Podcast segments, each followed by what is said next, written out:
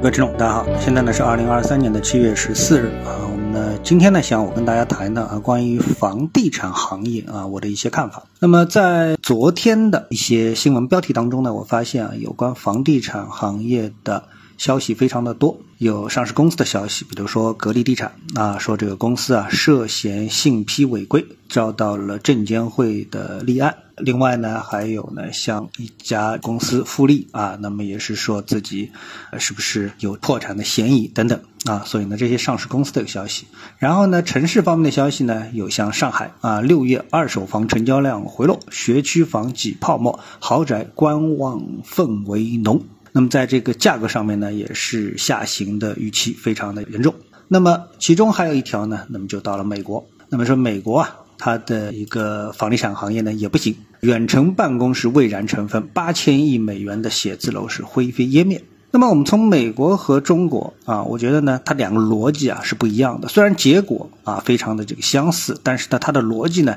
有所不同。当然，这个逻辑里面呢还分两条线啊，一条线呢是说这个利率。那么美国呢是在加息啊，在一个高利率的背景下面，那这房地产行业啊这个往下走，呃，为什么？因为大家都知道，买房子的话啊，持有地产的话，它是有资金成本的，所以呢，利率越高，资金成本就越高。那这时候呢，大家呢一个买房的意愿就越淡啊，所以呢，这个呢是美国在利率方的问题。但这个利率问题呢，在中国呢应该说是不成立。为什么？因为中国的利率在往下走，要比美国的这个低。当然了，房贷利率还没有低到让大家可以非常低的去持有房子。这个程度，但是呢，呃，从利率的角度来说啊，就美国和中国显然是处于一个不同的情况。但是还有一点呢是相同的，什么呢？就是远程办公啊。经过了疫情之后啊，这个办公室加居家的这种混合模式啊，是进一步的影响了全球写字楼的价值。那么大家到办公室的出行率啊是越来越低啊，所以呢，麦肯锡的研究指出，到二零三零年到办公室的出行率将比疫情前低百分之三十，对办公室的需求将下降百分之十三。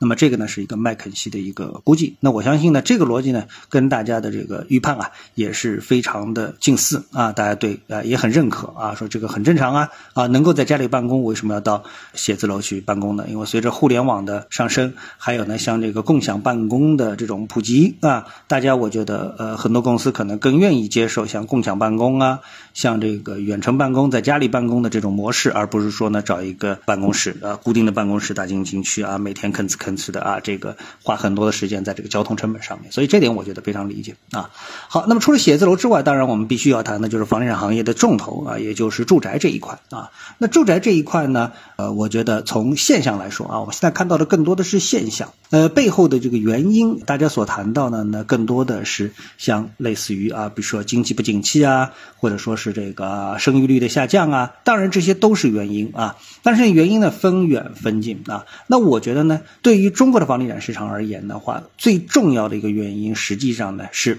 什么呢？是我们的这个产能过剩啊。那么在中国呢，很多的产这个行业啊，都非常容易出现产能过剩的这么一个呃现象啊。比如说，我们昨天就谈到过我们的新能源车啊，新能源车尽管它不是一个。我们说这个政府投资的啊，以政府投资为主导的这么的一个行业，更多的是一些民营的这种投资、私有资、私人资本的这种投资啊。但是呢，它同样显现出了一种相同的特征，就是什么呢？就是过度投资啊，十几个品牌同时上。所以呢，你不看不知道，一看啊，已经有四五个品牌已经倒闭了。那有的这个汽车公司还处于一种 PPT 的状态。其实它处于 PPT 的状态的话呢，对于消费者影响倒是不大啊。但是呢，如果说它已经 PPT 转化为产能了，那么已经有会有部分的消费者受到了伤害。为什么他开着开着发现自己的这个车车厂啊倒闭了啊，没有地方进行个保养了啊？那么这一点上面呢，背后是什么？背后就是产能过剩啊。那么对于这个产能过剩，除了汽车行业一样，我们来看这个房地产行业。其实房地产行业啊，到了今天，我们现在有没有发现，就是说，无论你在哪个城市啊，特别是像在上海啊，我最近啊到上海就这个开车啊，呃，兜了一圈，有一些。地方我还是比较熟悉的啊，但是呢，这个熟悉呢，已经有好多年没去过了啊。那虽然它也是非常市中心的一个地方，但是尽管是市中心，但如果你没有这个特别的理由的话，你也没有必要啊，天天去巡街，对不对啊？把这个所有的街道去巡一遍，说哎呦，上海变化好大哦，对吧？你不可能吃吃吃做这种事情，但是你偶尔会路过。所以有条路路过之后，我就发现这条路跟我以前印象当中几年前的印象啊，已经是出现了截然不同的变化。就是以前这个边上呢，都一般来说就是这种低档次的写字楼，现在已经就都变成了高档的写字楼啊，几乎一条街全部都都推平了，变成了这个高档写字楼，而且都已经完工了啊。那我这里想说明什么问题呢？就是大家称中国为什么这个基建狂魔？实际上，这个基建狂魔背后隐瞒着就是我们在基础建设方面造路造桥啊是狂魔，其实我们造楼更是狂魔，就是我们的造楼速度和质量其实都是非常过关的。但是这背后是什么呢？背后就是说，就是作为一个产品的简单的供需来说的话，供大于求，这是非常容易发生的。也就是说，我们造楼的速度啊，已经远远超过我们买楼的啊消费者需要楼的这么的一个速度啊，买楼的速度，造楼速度远远超过买楼的速度啊，这其实是相当可怕的。所以呢，在这种情况下面，如果再综合其他因素的话，仔细想想啊，房价不跌啊，真的是非常难的一件事情啊。好，谢谢各位收听，我们今天呢就跟大家交流一下这方面的一些看法，我们下一节目时间再见。